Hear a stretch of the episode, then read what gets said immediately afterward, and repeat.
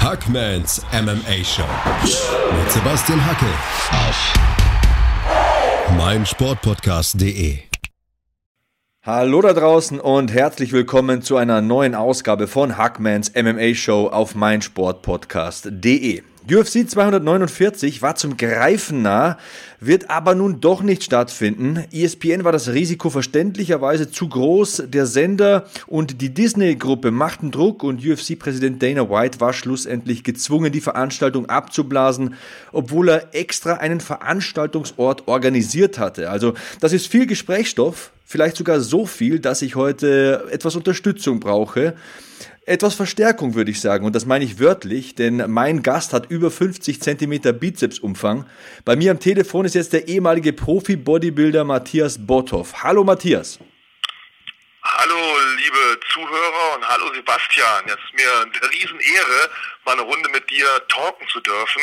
Ich denke mal, ähnlich wie die meisten Zuhörer von dir habe ich schon einige Stunden gemeinsam mit dir verbracht. Nur da bin ich nie zu Wort gekommen sondern konnte ich dir zuhören, wie du auf ähm, ja, Pro7 Max oder The Zone oder wo auch immer du warst, irgendwelche Sportsevents moderiert hast. Ja, und heute habe ich mal das große Glück, dass ich auch mal was sagen darf. Also hervorragend. Vielen Dank an der Stelle schon mal für die Einleitung. An, ja, an äh, Einleitung und Einladung. Gerne geschehen, Matthias. Ähm, du bist ja selbst MMA-Fan. Also Matthias und Kampfsport, es ist ja so eine Liebesbeziehung. Ähm, du hast selbst einen MMA-Podcast, der heißt Runde 5. Könnt ihr auch überall downloaden, kostenlos. Heißer Tipp von mir. Du warst Europameister im Amateur-Kickboxen, hast auch die US Open damals gewonnen und du hast schon gesagt, wir kamen in Kontakt, weil du MMA immer auf Deutsch schaust, vor allem auf der Zone und du hast mich immer in deinen Instagram-Stories verlinkt und da sind wir ins Gespräch gekommen und haben äh, entdeckt, dass wir die gleiche Leidenschaft haben sozusagen. Ja, das ist richtig. Ich habe dir halt oft zugehört und ähm, fand das fand das gut. Ich fand deine Arbeit gut und dachte, das muss man mal Respekt zollen und deswegen habe ich, da ich auch auf Instagram tätig bin, auf YouTube einfach mal dich verlinkt und dir liebe Grüße gesendet und ja, und dann erfreulicherweise hast du darauf reagiert und so kam der Kontakt dann zustande. Ja, ich bin ja ein Langzeitfan von dir, also ähm, ja, Scheu, Rühl, Botthoff, das sind ja so die prägenden Namen meiner Bodybuilding-Begeisterung hier in Deutschland und da fand ich natürlich cool, dass du dich da gemeldet hast. Ähm, aber genug geschmeichelt, Matthias. Genau. Wir haben genau. ein großes Hauptthema. UFC 249 ist geplatzt und äh, ich zermarter mir seit Tagen die Birne. Ich denke drüber nach, ich drehe es von links nach rechts, von oben nach unten, von innen nach außen. Und ich habe mir gedacht, jetzt hole ich mir mal jemanden in den Podcast. Ich hatte sowieso erst einmal ähm, einen Gast, das war der Carsten von Kampfgeist MMA, ja, mit dem du den äh, Runde 5 Podcast betreibst. Und ähm, ich wollte einfach mal bei dir fragen, wie groß ist bei dir die Enttäuschung, dass äh, UFC 249 jetzt nicht stattfindet? Oder gibt es überhaupt Enttäuschung bei dir? Die Enttäuschung ist riesig als Fan. Ich liebe UFC, ich liebe es im Fernsehen zu schauen. Ich bin schon oft live dabei gewesen seit der ersten UFC-Veranstaltung bin ich, bin ich gefesselt davon und ja, ich habe mich riesig darauf gefreut. Ich war auch sehr beeindruckt davon, wie äh, couragiert, wie intensiv, wie engagiert ein Dana White versucht hat, diesen Event stattfinden zu lassen. Ja, ich denke, man muss das durchaus respektieren. Also er hat tatsächlich dafür gekämpft und ähm, ich möchte auch bei unserer Diskussion jetzt, dass sich da jeder gehört fühlt. Also ich verstehe wirklich jeden, der sich da ein Stück Normalität zurückwünscht, der sich Live-Sport zurückwünscht. Ich habe gestern mit meinem Vater gesprochen, er hat gesagt, ey, mir fehlt Fußball so unglaublich, am Samstag Fußball zu schauen, das ist so mein Ritual, das brauche ich, jetzt habe ich das nicht. Ich verstehe wirklich jeden. Und ähm, irgendwann werden wir auch bestimmt wieder Live-Sport sehen. Und ich möchte auch noch einen Punkt anführen. Ich sage das auch, weil ich als Kommentator ja teilweise davon lebe, dass ich mein Geld mit MMA-Veranstaltungen oder dem Kommentar von MMA-Veranstaltungen verdiene. Aber ich komme einfach nicht umhin, diese große Kontraseite zu sehen. Und ich bin wirklich gestern Abend so da gesessen und habe mir so eine Liste gemacht und ich habe dann wirklich einfach für mich den Entschluss gefasst, in meinen Augen ist es momentan wesentlich verantwortlicher, ähm, keine MMA-Veranstaltungen durchzuführen. Wie siehst du das, Matthias? Hättest du es dir unter gewissen Voraussetzungen vorstellen können? Hättest du es dir sogar gewünscht? Wie siehst du es? Natürlich muss man immer beide Seiten berücksichtigen. Und hier gibt es keinen keinen eindeutigen Weg. Hier ist es wirklich viel schwarz und weiß und so eine gewisse Grauzone, in der man sich wiederfindet. Da hast du es eigentlich schon sehr gut wiedergegeben. Ganz wichtig vielleicht an der Stelle zu sagen an unsere Zuhörer, wir wissen natürlich, dass, dass es wesentlich wichtigere Sachen gibt als MMA-Veranstaltungen, dass natürlich die Gesundheit und die, die wirtschaftlichen Dinge, die in unserem Land passieren, aktuell wesentlich wichtiger sind. Aber nichtsdestotrotz muss man sich natürlich auch weiterhin ja, am Leben so ein bisschen beteiligen und auch über solche Themen sprechen.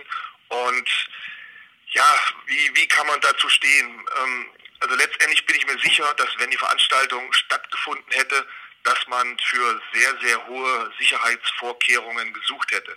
Ich bin mir auch sicher, dass man da nicht blind ins Unglück gerannt wäre, sondern hätte wirklich sehr, sehr genau die Athleten als auch die, die Personen, die da arbeiten, kontrolliert, untersucht, um da auszuschließen, dass jemand den Coronavirus mit, mit einbringt. Also ich denke schon, dass es rein vom Ablauf her, medizinisch gesehen, technisch gesehen schon für die UFC möglich gewesen wäre, diesen Event zu machen. Aber letztendlich, das hast du auch eben gesagt, besteht dann trotzdem in dieser Zeit immer noch ein Restrisiko. Jetzt spricht man natürlich auch von ethisch-moralischen Gründen, die hier unter Umständen eine Rolle spielen können. Auf der einen Seite sterben Tausende von Menschen weltweit, nicht nur in den USA oder hier in Deutschland. Und ist es da ethisch vertretbar, wenn man auf Teufel komm raus so ein Sportevent durchziehen möchte und praktisch alles andere so beiseite schiebt. Das ist halt die andere Seite. Und da kann ich es dann durchaus verstehen, dass man sagt von Seiten ESPN, Disney etc., hier Leute, lasst das mal sein. Es ist jetzt einfach nicht die Zeit für solch ein Event. Ja, auch die Sache mit der Insel. Ähm, ist es moralisch in dieser Situation vertretbar, mit dem Privatjet da die Leute anzufliegen und äh, eine extra eine Insel zu kaufen, wenn es so einen Missstand gibt, wenn medizinische Ausrüstungsgegenstände fehlen und so weiter. Ich habe wirklich, ich habe mich gestern wirklich äh, vielleicht finden es manche lächerlich, aber ich bin ja auch so ein Typ, ich neige dazu, Dinge zu überdenken, also zu über-überdenken. Aber ich habe mich wirklich hingesetzt und habe mir mal rechts, links aufgeschrieben, wo ist da eine Verhältnismäßigkeit. Und ein Punkt, bei dem ich auch ein bisschen mit die Zähne gestoßen habe, war dieser Begriff Safety Protocol. Also es wurde ja immer von Sicherheitsmaßnahmen gesprochen, aber machen wir uns mal kein A für ein U vor. MMA ist ein enorm personalaufwendiger Sport. Also abgesehen davon, dass da zwei Leute im Ring stehen, du brauchst dann den Ringrichter, du brauchst das USADA-Personal, du brauchst Cutman, Cornerman, Punktrichter, Kommentatoren, äh, Kameramänner, vielleicht sogar einen Ringsprecher, auf den könnte man verzichten, aber du brauchst viel medizinisches Personal, viel mehr als bei gewöhnlichen Sportveranstaltungen. Und wie man da Abstände einhalten will und wie man da auf die Sicherheit achten will, es ist mir irgendwie ich, entweder habe ich zu wenig Fantasie, aber ich konnte es mir irgendwie nicht ausmalen in meinem Kopf. Mhm, also du hast einen ganz wesentlichen Faktor angesprochen, Verhältnismäßigkeit. Auch der Begriff ist natürlich bekannt als ehemaliger Polizeibeamter musste mich oft mit Dingen der Verhältnismäßigkeit auseinandersetzen. Und die Verhältnismäßigkeit ist hier wahrscheinlich nicht gegeben, weil wie du schon sagst, man wird medizinisches Equipment brauchen, man wird Ärzte brauchen etc. Und allein da komme ich dann schon so ein bisschen ins, na, was heißt ein bisschen, da komme ich schon ins Zweifeln, denn einerseits wird in New York als Beispiel gerade dieses Material dringend gebraucht und auf der anderen Seite greift das irgendwo die UFC weg und versucht es da dann in einem Indianerreservoir oder auf so einer Insel durchzuziehen. Das ist schon sehr, sehr schwierig und da kommt man halt eindeutig dazu, dass man sagt, oder ich zumindest dazu, dass ich sage, hier, so gern ich das auch sehen möchte, aber moralisch ach, ist das schon nicht in Ordnung. Mhm. Auf der anderen Seite, was man auch nicht vergessen darf, die UFC, diese Veranstaltung, das ist natürlich auch ein riesen Wirtschaftszweig, der da dran hängt. Und wenn wir jetzt ähm, das mit einbeziehen von Wirtschaftlichkeit und Moral etc., die ganzen Kämpfer, muss man auch ganz klar sagen, die leben davon. Die leben davon, dass sie Kämpfe haben, dass sie Kämpfe machen können.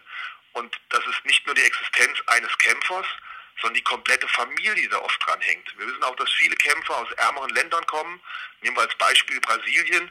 Wenn da so ein Kämpfer ist wie Jacare Sosa, ich bin da mal gewesen bei seinem Trainer im Gym, da hängen ganz, ganz viele Menschen an dem sein, an sein, dem seinem wirtschaftlichen Erfolg dran.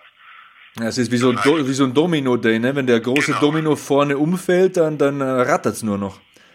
Ja, da hat der eine große Familie, die da hinten dran hängt. Der hat seinen Trainerstamm etc. Also, also auch rein wirtschaftlich ist natürlich jetzt auch für die Kämpfer ein sehr, sehr harter Schlag. Die haben halt genauso extreme finanzielle Einbußen, wie wir das wahrscheinlich auch haben. Ich als Studiobetreiber habe natürlich jetzt null Einnahmen. Du wirst vielleicht noch die eine oder andere Veranstaltung haben. Aber das ist natürlich auch für so einen Kämpfer ein Riesending.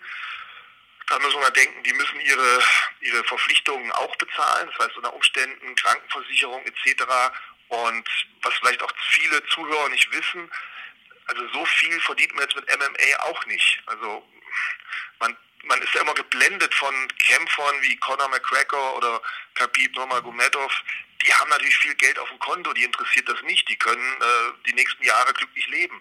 Aber die breite Masse der Kämpfer ist wirklich darauf angewiesen, dass sie ihre Kämpfe haben, dass sie regelmäßig ihre Kämpfe haben, um sich da über Wasser zu halten. Also so gesehen, da haben wir auch wieder einen Punkt, der dann dafür gesprochen hätte, zu sagen, okay, wir können das verstehen, dass ein Dana White versucht, diesen Leuten natürlich äh, ihr Brot zu geben. Ja, es ist tatsächlich äh, Gefühlsachterbahn hier. Also man ist zwiegespalten, aber ich bin für mich einfach zum Entschluss gekommen, dass ich mich wohler fühle, auch wenn ich weniger verdiene, paradoxerweise. Aber man kann ja das Wirtschaftliche nicht immer oben anstellen, ähm, dass es nicht stattfindet. Und ähm, du hast von diesen Gebieten der indigenen Bevölkerung Amerikas gesprochen. Es wäre ja geplant gewesen, diese Insel zu kaufen, aber da habe ich mir auch dann nochmal letztlich die Frage gestellt, wie will man das denn dann machen, falls da wirklich ein Covid-Fall ausbricht? Unterm Personal?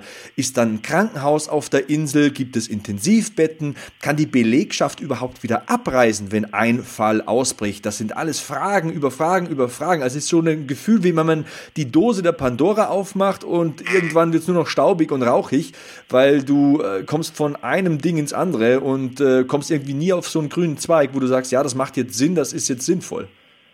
Ja, das ist vollkommen richtig und wie gesagt, ich habe jetzt nur die andere Seite mal beleuchtet. Im Endergebnis würde ich dann auch immer sagen, okay, es ist einfach in der aktuellen Zeit mit der Belastung für Menschen, gerade jetzt speziell im medizinischen Bereich etc., einfach nicht, nicht vertretbar, dass man so ein Event macht und dann ja mit viel Geld da wieder für bestimmte Personen Sonderstatus schafft. Also am Ende muss dann wirklich die, die Moral, der, der gesundheitliche Aspekt überwiegen und dann macht es, glaube ich, Sinn, dass die Veranstaltung abgesagt wurde. Was mir auch ein bisschen sauer aufgestoßen ist, Matthias, ich habe gelesen, auf Twitter wurde zum Beispiel Habib Nurmagomedov richtig angegangen von manchen Fans. Er habe sich da gedrückt und ohne jetzt stichhaltig sagen zu können, an was es jetzt gelegen hat oder ob es geplant war, dass er da abgereist ist, ich will ihm da überhaupt nichts unterstellen. Ich frage mich auch, wie geht man denn mit einem Kämpfer um, der zu einer Pandemiezeit sagt, Leute, ohne mich, es ist eine Pandemie, ähm, keiner weiß, wie es richtig weitergeht. Ich will momentan nicht kämpfen. Ich glaube, das ist auch eine Frage, die kannten wir als MMA-Fans bis jetzt gar nicht, weil eben noch nie eine Pandemie herrschte zu Zeiten von äh, MMA. Gibt es ja erst auch seit Mitte der 90ern, UFC und so weiter. Ne? auch mein erster Gedanke war, ach guck mal da, jetzt kneift er, mhm. weil es auch erst so ein bisschen hin und her ging. Er flog dahin, wollte sich da vorbereiten, dann waren Probleme mit dem Flug, mit der Reise, Einreise, Ausreise etc. Man hat so das Gefühl gehabt, er sucht so ein klein bisschen nach Ausreden. Dann hat er, so wie ich das verstanden habe und richtig gelesen habe, sich darauf berufen, dass er gesagt hat, okay, ich kann einfach jetzt nicht in der Zeit, wo so viele Menschen krank sind, meine Familie bedroht ist etc., diesen Kampf wahrnehmen. Europameisterschaft wird abgesagt, Olympische Spiele, da kann man halt nicht verlangen, dass ich kämpfe und er möchte halt ja, den Kampf aussetzen, möchte nicht kämpfen. Man muss das verstehen, man muss es akzeptieren und was jetzt die wirklichen echten Gründe sind, warum er abgesagt hat, das werden wir natürlich nie erfahren, es sei denn, wir werden vielleicht mal persönlich ihn treffen und ein Interview haben hier auf deinem Podcast. Aber letztendlich ist natürlich so, wie er das gesagt hat, dass er einfach in der Zeit jetzt nicht von seiner Familie weg ist und da vom Kopf her als Beispiel nicht frei ist, sich vielleicht nicht konzentrieren kann, nicht das perfekte Trainingscamp hat unter diesen Bedingungen, muss man auch so eine Entscheidung natürlich akzeptieren, gar keine Frage. Und dann darf man so jemanden auch dafür nicht kritisieren. Das hat auch ein Kämpfer, der so viel Ruhm und Ehre im Ring sich schon erarbeitet hat, auch nicht verdient, dass man dann, wenn er da sagt, ich kämpfe nicht in so einer Situation, dass man dann auf den rumhackt oder den schlecht macht. Das wäre auch ein bisschen kurz gedacht Und da ist, glaube ich, der Hate auch ein bisschen übertrieben. Da muss man einfach Verständnis mitbringen und da muss man auch akzeptieren, wenn jemand eine Meinung dazu hat und dann nicht kämpfen möchte. Ich denke, das ist vollkommen legitim. Und ähm, die Conor McGregor-Fans müssen sich halt immer hinterfragen, wenn ihr Superstar jetzt gesagt hätte, nee du, jetzt in Irland, das sieht alles so scheiße aus, ich will hier auf meiner Insel bleiben, ich will meine Familie, mein Land unterstützen, ich kämpfe jetzt nicht, ob es dann in Ordnung gewesen wäre, ob ich jetzt vielleicht wirklich nur so, so hart bin und so kritisch bin, weil ich den Khabib halt eh nicht mag. Aber wenn man das sich vollkommen neutral betrachtet, dann kann man die Entscheidung natürlich verstehen. Ja, Themen über Themen, Fragen über Fragen. Also wir haben hoffentlich ein bisschen Licht ins Dunkel gebracht in diesem ersten Teil. Gleich sind wir zurück mit Teil 2 und da sehen wir uns UFC 249, die Card, die stattgefunden hätte, ein bisschen genauer dran. Also dranbleiben mit Matthias Botthoff und dem Hackman geht's gleich weiter hier bei Hackmans MMA Show auf meinsportpodcast.de. Schatz, ich bin neu verliebt. Was? Da drüben. Das ist er. Aber das ist ein Auto. Ja, eben. Mit ihm habe ich alles richtig gemacht. Wunschauto einfach kaufen, verkaufen oder leasen. Bei Autoscout24. Alles richtig gemacht. Weiter geht's mit Hackmans MMA Show mit mir, Sebastian Hackel, und in der Leitung habe ich Matthias Botthoff, einen ehemaligen Profi-Bodybuilder, aber vor allem einen Kampfsport-Liebhaber. Matthias, du bist immer noch dran und wir sprechen ein bisschen über UFC 249, die Card, die stattgefunden hätte. Und ich muss tatsächlich sagen, die hätte mich angesprochen. Da gab es einige tolle Kämpfe. Allen voran natürlich Tony Ferguson gegen Justin Gaethje. Wobei ich sagen muss, eigentlich kann Tony Ferguson da nur verlieren. Das ist vollkommen richtig. Er hat sich definitiv, ich glaube, da sind uns auch alle Zuhörer der gleichen Meinung, er hat sich definitiv den Titelkampf, den Kampf um den richtigen Titel verdient und dass der Kampf jetzt zum fünften Mal ausfällt oder verschoben wird, wie auch immer man das nennen möchte, das ist schon wirklich sehr, sehr hart für ihn und sehr, sehr schade. Und dann bekommt er einen sehr starken Gegner mit Justin Gaethje, der bisher, zumindest in den Kämpfen, in denen ich ähm, dabei war am Fernseher, hat er bisher immer abgeliefert, ein brandgefährlicher Gegner, also auch kein leichter Gegner, auch wenn man auf dem Papier immer relativ schnell denkt, ja, den hätte er ja besiegt oder den würde er ja besiegen. Da muss man das Ganze immer vorsichtig betrachten. Justin Gaethje ist für immer, zu jeder Zeit für den Sieg ähm, gut. Und wie gesagt, Tony Ferguson hätte halt dabei einfach nichts gewinnen können, außer das Geld. Alles andere wäre einfach nur ein Risiko gewesen und hätte ihn in seiner Karriereleiter nicht weiter nach vorne gebracht. Das Einzige, was für ihn zählen darf, ist der Titelfight. Ja, Interims-Champion war er ja auch schon zuvor, also ähm, das hätte ihn nicht wirklich weitergebracht, da hast du recht. Und er hat ja im äh, Internet, ich weiß nicht mehr, wo ich es gelesen habe, verlauten lassen, dass er am kommenden Freitag mit 155 Pfund einwiegen will. Also er will mit 70 Kilo Körpergewicht einwiegen, um zu demonstrieren, dass er das Gewicht gemacht hätte. Und der Mann ist ja ein Verrückter, wir wissen es. Und auch im Octagon muss man den ja lieben. Ich meine, er hat seit 2012 nicht mehr verloren, hat jetzt zwölf Kämpfe in Folge gewonnen, aber auch im fünften Anlauf, das muss man sich mal vorstellen, wird's nichts mit diesem Kampf gegen Habib Nurmagomedov. Und ich habe es eingangs gesagt, Justin Gaethje könnte der größte Gewinner dieser ganzen Katastrophe werden, denn er war nicht im Titelgeschehen de facto und plötzlich ist er mittendrin statt nur dabei. Und ähm, ja, wen würdest du vorne sehen, Matthias? Ich meine, Gaethje ist recht eindimensional. Wir wissen, er kann ringen, aber er verlässt sich nur auf die Schlagkraft. Dennoch, im Zweifelsfall kann das reichen. Ja, wir haben noch einen anderen Gewinner hierbei, da sollte man dran denken. Das ist in meinen Augen der Manager von Justin und Khabib, der Ali Abdelaziz. Abdelaziz, genau. Denn der hat beide Kämpfer unter Vertrag und hat natürlich jetzt nochmal einen dicken Payday rangezogen und vor allem er hat damit Justin Gaethje die Chance eingeräumt, dass wenn er denn Tony Ferguson schlagen würde, er der Nächste ist, der um den Titel kämpfen kann. Deswegen, wie du schon sagst, auf alle Fälle eine Herausforderung, ein Risiko für Tony Ferguson. Und Justin Gaethje hat, wie gesagt, in den letzten Kämpfen immer überzeugt. Wenn er verloren hat, dann äh, mit Pauken und Trompeten, aber nie so, dass man sagen könnte, er hätte keine Chance gehabt. Er ist ein super Striker, er ist ein Konditionstier, er kann über die Runden gehen und, was leider zu wenig bei ihm oftmals zum Einsatz kommt, ist sein sehr gutes Ringen. Also er ist jemand, der in allen Phasen eines Kampfes gegen einen Tony Ferguson bestehen kann. Ja, ich sehe es trotzdem so, dass Tony Ferguson prinzipiell mehr Werkzeuge hat. Das haben wir gesehen im Verlaufe seiner ja, wesentlich längeren UFC-Karriere. Ähm, er ist hervorragend im Brazilian Jiu-Jitsu, er ist ein guter Kickboxer, er kann auch ringen, hat auch einen Ringer-Hintergrund. Dennoch, wir sind uns beide einig, ähm, es ist eine Riesenchance für Gaethje, sollte dieser Kampf irgendwann stattfinden. Äh, da könnte er tatsächlich der lachende Dritte sein und äh, irgendwo im Hintergrund lauert ja auch noch ein Conor McGregor. Also im Leichtgewicht wird's mit Sicherheit nicht langweilig. Dann hätten wir diesen Kampf gehabt, auf den mich so gefreut hätte. Rose Namajunas gegen Jessica Andrade, aber der wäre ohnehin ausgefallen. Also den hätten wir ohnehin nicht gesehen.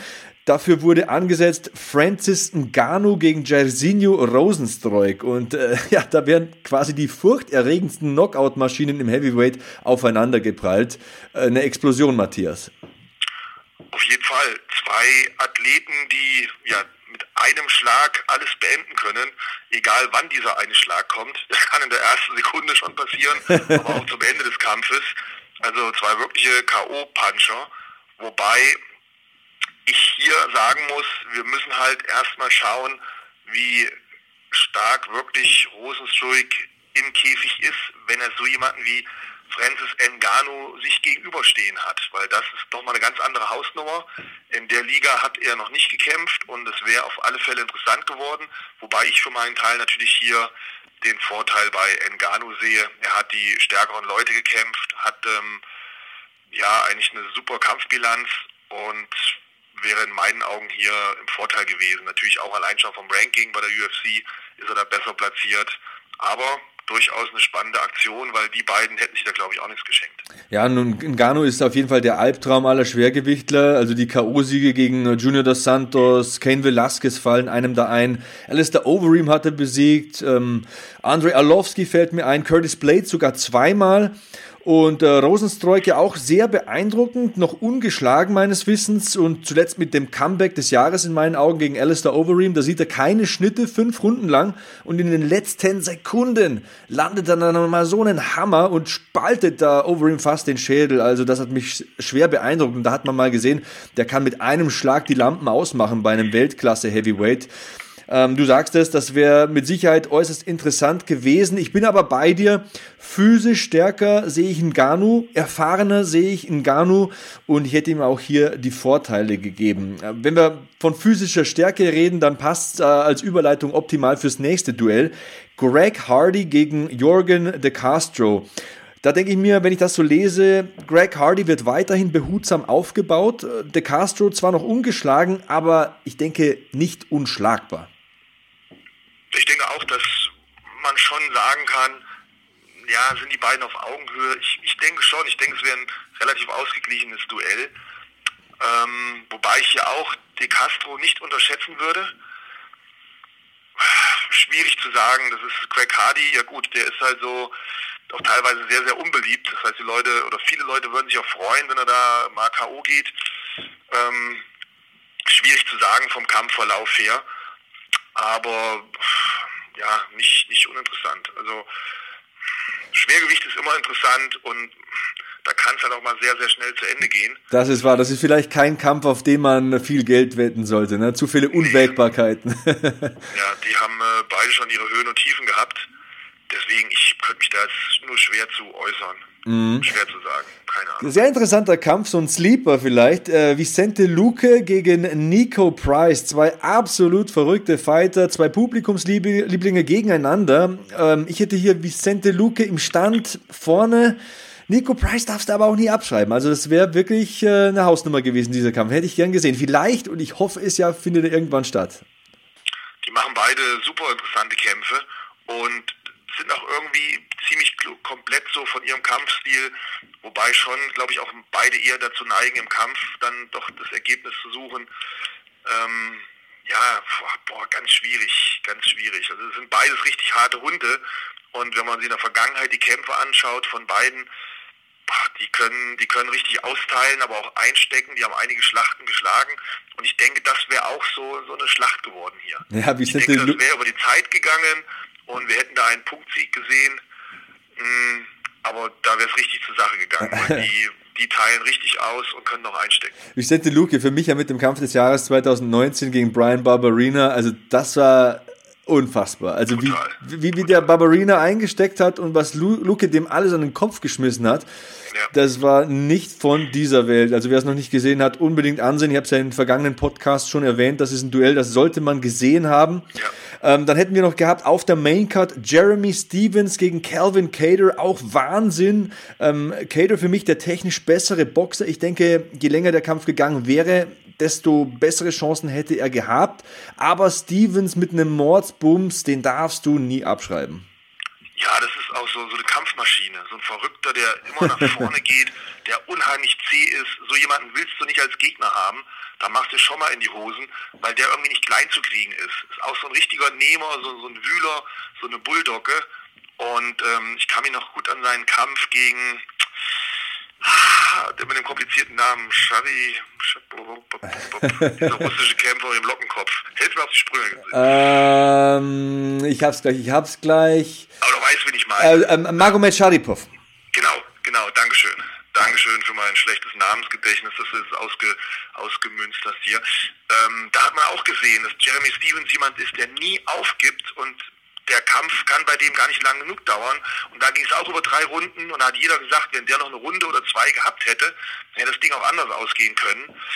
Ähm, das ist, ja, wie gesagt, so Leute sind halt immer interessant, weil in meinen Augen, die liefern immer ab in jedem Kampf, das ist nie langweilig man hat immer das Gefühl, entweder gewinnt er durch K.O. oder er verliert durch K.O. Wie so ein Cowboy, ne? So um 12 Uhr mittags. Ja, total. Schießt immer den. Jeremy Stevens Kämpfe sind immer interessant. Schießt immer den Revolver leer, da, da hast du wohl recht. Ja, und dann abschließend, also wahrscheinlich sechs Kämpfe wären es gewesen auf der Maincard. Jacare Souza gegen Uriah Hall, also meinen Augen Striker gegen Grappler, der Striker Uriah Hall gegen den Grappler, das äh, Brazilian Jiu-Jitsu Ass Jacare Souza da sehe ich im Stand natürlich Uriah Hall vorne mit seinen Kicks und seinen tollen Kombinationen. Er ist technisch enorm stark, aber Jacare ist ein erfahrener UFC-Veteran.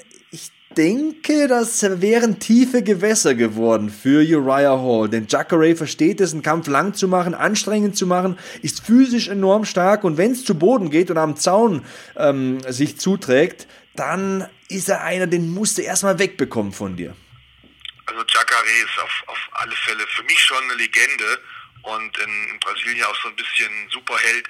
Was der Mann an Kampferfahrung hat, wo der überall schon gekämpft hat, was der alles schon gekämpft hat, jetzt auch in seinen ähm, Brasilien Jiu-Jitsu-Duellen alles und also ich glaube, pff, also es gibt wenige, die schon so, so viele Kämpfe auf dem Buckel haben in so unterschiedlichen Disziplinen und wie du schon gesagt hast, am Boden ist der Mann eine Maschine. Das ist so einer, mit dem würde ich gerne mal eine Runde Bodentraining machen.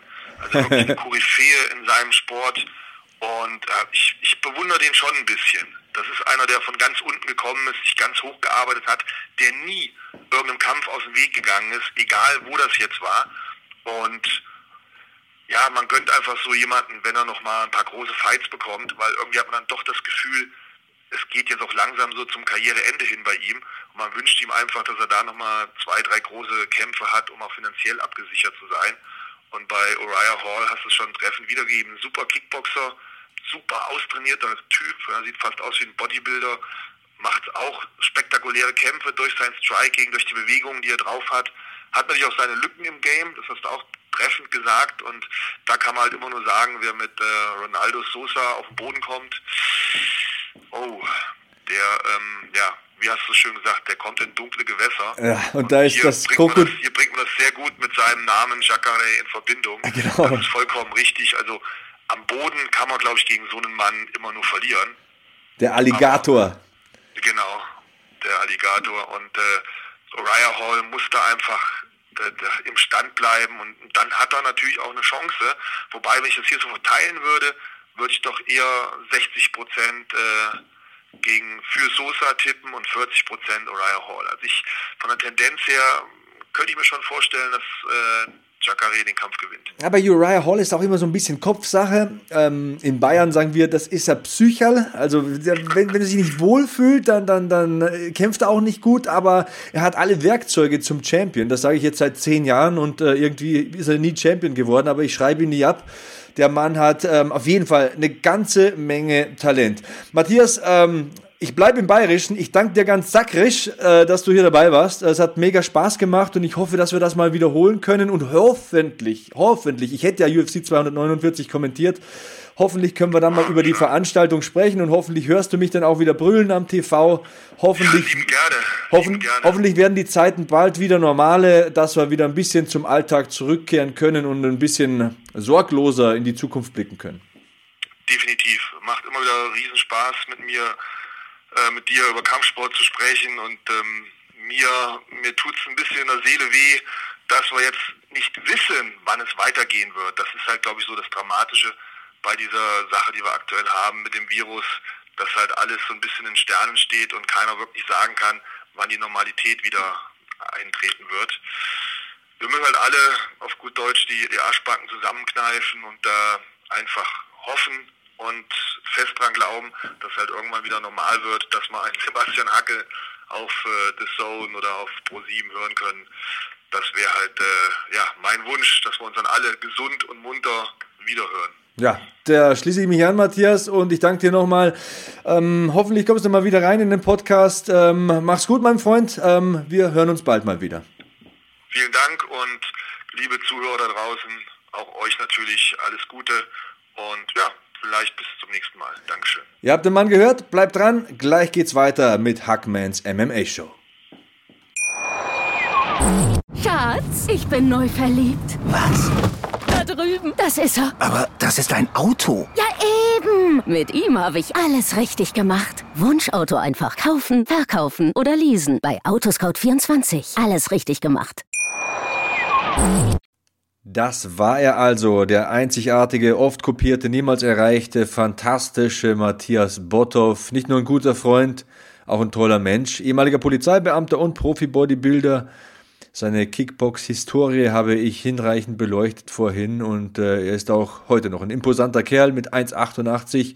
Früher rannte er ja rum mit 140 Kilo Off-Season, 120 Kilo Wettkampfgewicht. Momentan liegt die Wahrheit irgendwo dazwischen, aber das ist auch heute noch eine Kante, wenn der einen Raum betrifft, betritt. Das äh, darf ich euch sagen. Ja, euch sage ich auch Folgendes. Ihr, die Fans, habt bisher in äh, drei Wochen Podcast-Geschichte von Hackmans MMA Show zehn positive Rezensionen bei iTunes abgegeben.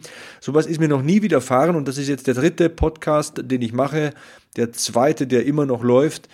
Und alles andere ist noch nie so positiv angekommen. Also man merkt einfach, das ist ein Podcast von einem MMA-Fan für MMA-Fans. Es scheint euch zu gefallen. Das wirklich, das macht mich enorm stolz. Das wird nie ein Mainstream-Podcast werden. Ich weiß, dass ich da nie einen Stern auf dem Hollywood Walk of Fame bekommen werde. Aber ich mache das als Fan für Fans und so kommt es auch an. Also 10 5-Sterne-Bewertungen bis jetzt, 5,0 in der iTunes-Wertung. Damit klettern wir nach oben in den Charts. Das hilft mir und äh, ich möchte das zurückgeben und ähm, möchte euch in diese Show holen. Ja, ich möchte eine Call-In-Show machen. Ich habe auch schon einen Tweet abgesetzt bei ähm, Sebastian Hackel auf meinem Twitter-Account. Werde vielleicht auch nochmal ein Instagram-Posting ver verfassen. Also auch da bin ich at Sebastian Hackel. Ich möchte eine Call-In-Show machen. Ich möchte euch die Show, Chance geben, euch, den Fans, den Hörern hier in die Show zu kommen, Fragen zu stellen, Anregungen zu bringen, mit mir zu sprechen über unseren Lieblingssport, über MMA, über Kampfsport, über die UFC. Und das würde mich enorm glücklich machen, wenn ich da ein bisschen zurückgeben könnte. Also ihr hört euch ja auch mein Gequassel an und meine Themen. Und äh, dann höre ich mir natürlich auch an, was ihr zu sagen habt. Und ähm, ja, also Call-In-Show demnächst hier, Hackmans MMA Show. Ihr könnt dabei sein. Schreibt mich einfach an, Sebastian Hackel bei Twitter oder Instagram. So, dann schauen wir noch ein bisschen zum Abschluss auf das aktuelle Geschehen. Was ist denn so passiert in der Welt des Kampfsports, in der Welt des MMA? Da habe ich zum Beispiel gelesen, dass UFC Light Heavyweight Anthony Smith, ja, etwas widerfahren ist, was man keinem wünscht. Ein Einbrecher versuchte in sein Haus einzudringen, ein ehemaliger College-Wrestler, der wohl unter Drogeneinfluss stand, wohl auch psychische Probleme hat. Und da habe ich was gelesen bzw. gehört, von äh, Joe Rogan und Brandon Sharp, das mir gar nicht gefallen hat. Ich bin ja ein großer Fan von Joe Rogan, hat mich immer inspiriert in meinem Werdegang als Kommentator und Moderator. Ich mag ihn sehr gerne, aber zusammen mit Brandon Sharp hat er in einem Podcast gesagt, ja, wieso schlägt Anthony Smith auf einen Einbrecher ein, wenn er einer der besten Grappler der Welt ist? Wieso wirkt er ihn nicht einfach bewusstlos. Und ähm, das fand ich ein bisschen unangebracht, denn man muss sich mal die Situation vorstellen. Da bricht jemand im Halbdunkel in dein Haus ein. Du weißt nicht, hat er eine Waffe irgendwo in der Tasche? Was will der jetzt von dir? Du musst reagieren. Du musst in Sekundenschnelle ein Urteil fällen. Und vorhin habt ihr es gehört. Matthias Botthoff war Polizeibeamter. Ich war Justizvollzugsbeamter in einer Sicherungsgruppe. Ich weiß, wie es ist, wenn eine Tür aufgeht und du musst sofort reagieren wenn du das erste Mittel wählen musst, das dir in den Sinn kommt, und dann sind vielleicht schlechte Lichtverhältnisse, du hast mit jemandem zu tun, der unter Drogeneinfluss steht, der, wie sich nachher herausstellte, auch psychische Probleme hat, und dann geht es eben um Sekunden und ähm, Anthony Lionheart Smith hat es dann auch selbst gesagt im Interview, ich musste fünf Minuten auf den Kerl einprügeln, bis er langsamer wurde. Ich kenne das. Ich habe schon mal mit Leuten zu tun gehabt, mehrfach, in meiner Dienstzeit, die unter dem Einfluss von Amphetaminen standen. Und da ist es tatsächlich auch sehr gefährlich zu würgen, weil die machen so lange weiter, bis gar nichts mehr geht und äh, ja, bis dann wirklich Ende ist. Und Deswegen kann ich verstehen, wie Anthony Smith da reagiert hat. Er musste schnell reagieren und ähm, er hat sich einfach nur gewehrt, was ein gutes Recht war in dieser undurchsichtigen Situation. Und wenn man jemanden wirkt, wenn man jemanden packt und niederringt, das, das ist mit Sicherheit eine Möglichkeit. Es ist vielleicht auch die weniger schwerwiegende, wenn man die Folgen die zu erwartenden betrachtet. Aber ich kann euch aus eigener Erfahrung sagen, in meiner Dienstzeit, ich habe jemanden mal mit einem Guillotine versucht, äh, bewusstlos zu wirken, der eine Richterin verletzen wollte. Und was ist passiert? Ich habe ihn nach unten gezogen und als er fast das Bewusstsein verloren hatte, hat er mich ins Bein gebissen. Deswegen beim Würgen, beim Grappeln ist immer Körperkontakt notwendig. Und wenn man weiß nie, was hat der für eine Bluterkrankung? Was hat der für ein Drogenproblem? Wie weit ist der bereit zu gehen? Deswegen finde ich es, es ist jetzt sehr ausschweifend, ich erzähle hier aus meinem eigenen Leben, aber ich finde es einfach unangebracht, in einem Interview, in einem Podcast zu sagen, hey, wieso wirkt er ihn nicht bewusstlos? Das ist so ein krasser Typ, wieso schlägt er auf ihn ein? Ja, weiß nicht, ob man sich da ein Urteil erlauben sollte. Man muss erstmal sehen, wie man selbst reagiert, wenn ein Einbrecher in dein Haus eindringt und dir an die Pelle will. Das ist nicht unbedingt so angenehm. Deswegen das mein Take zu dieser Aussage. Sollte man vielleicht darüber nachdenken, bevor man sich ein Urteil erlaubt.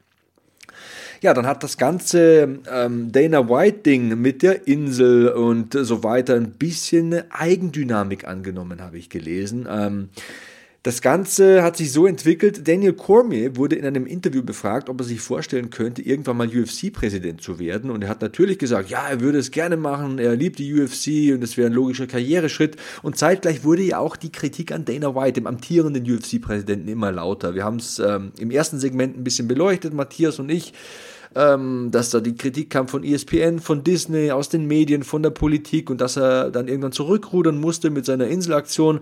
Deswegen äh, hat das so zweigleisig, eine ambivalente Dynamik ähm, angenommen. Also Daniel Cormier sowieso ein Fanliebling und wenn man so die Foren liest, dann entsteht da eine kleine Diskussion, so nach dem Motto Dana White weg, Daniel Cormier rauf auf den Stuhl. Ich weiß nicht, ob das ein bisschen, ja, wie soll man sagen, also mir geht das ein bisschen zu schnell. Dana White ist mit Sicherheit nicht immer ein einfacher Typ. Er ist mit Sicherheit ein Typ mit einer festen Meinung, schießt auch oft mal übers Ziel hinaus, ja. Aber diesen Sport, diese Organisation, diese UFC, wie wir sie kennen, würde es ohne ihn nicht geben. Und natürlich geht er die Medien manchmal ein bisschen, wie soll man sagen, eher mit der Kelle an als mit Samthandschuhen. Dennoch ist mir das ein bisschen vorschnell, ihn jetzt, ähm, ja, weil er diese Meinung hatte, mit denen, gut, ich gehe auch nicht konform. Ich finde es auch ein bisschen krass, wie er die Medien angegangen hat, wie rigoros er da dieses Event durchsetzen wollte, aber ihn jetzt aus dem Stuhl zu kicken, finde ich ein bisschen zu überzogen. Also da waren viele wieder ein bisschen zu vorschnell, deswegen würde ich mich da nicht unbedingt anschließen ich würde schon auch sagen, dass er seine Verdienste hat. Dann habe ich gelesen, Kobe Covington will 2021 zu WWE und da haben mich viele angeschrieben, ja, du bist doch der Experte, sag doch mal deine Meinung. Ich sage, Kobe Covington will relevant bleiben. Er hat verloren gegen Kamaru Usman, aber ähm, will im Gespräch bleiben. Und Kobe Covington ist im MMA auf keinen Fall am Ende. Ich denke, auch die Niederlage gegen Usman hat gezeigt, dass er ein großartiger Kämpfer ist, dass er dieses Duell hätte auch gewinnen können. Er hat das Zeug dazu, er hat die Fähigkeiten dazu, er ist jung genug, er ist hungrig genug, er ist einer der besten Kämpfer ähm, im Weltergewicht und Kobe Covington. Kann sein, dass er irgendwann in Sports Entertainment wechselt. Vielleicht hat er da auch Talent, das kann ich nicht beurteilen, will ich auch nicht beurteilen. Aber ich denke, im MMA ist er noch lange, lange, lange nicht am Ende. Ja, jetzt haben wir einiges ähm, abgetan hier. Anthony Smith haben wir besprochen, Daniel Cormier, Dana, Dana White. Also das äh, verfolge ich weiterhin, was da geschrieben wird. Das entwickelt ja dann auch in solchen Zeiten wie jetzt momentan, wo nicht viel Kämpfe äh, anzusehen sind, oft eine Eigendynamik. Bin gespannt, wie sich das weiter hochschaukelt. Kobe Covington ist wieder im Gespräch. Also es tut sich einiges in der Welt des MMA, auch wenn wir keine Kämpfe sehen.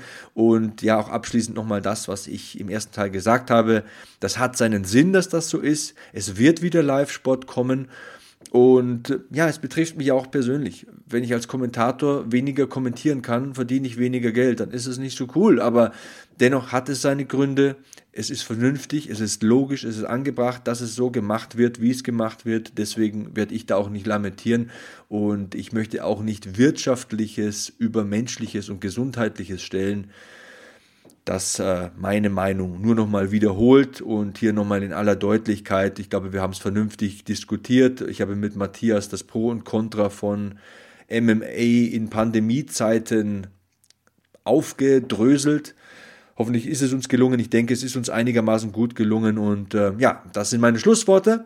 Damit entlasse ich euch ähm, in hoffentlich erfolgreiche, gesunde Tage. Ich möchte mich nochmal ganz, ganz herzlich bedanken für die Rezensionen. Also macht mich echt verdammt stolz. Was soll ich sagen? Mehr kann ich nicht sagen.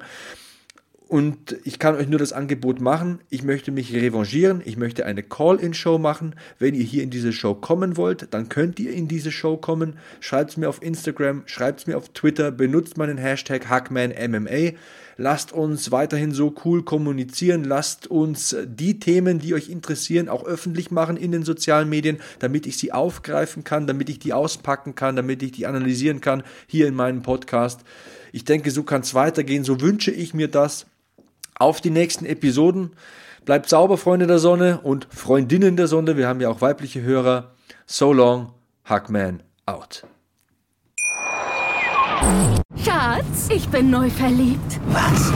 Da drüben. Das ist er. Aber das ist ein Auto. Ja, eben. Mit ihm habe ich alles richtig gemacht. Wunschauto einfach kaufen, verkaufen oder leasen. Bei Autoscout24. Alles richtig gemacht. Hackmans MMA Show mit Sebastian Hacke auf meinsportpodcast.de. Schatz, ich bin neu verliebt. Was? Da drüben. Das ist er. Aber das ist ein Auto. Ja, eben. Mit ihm habe ich alles richtig gemacht. Wunschauto einfach kaufen, verkaufen oder leasen. Bei Autoscout24. Alles richtig gemacht.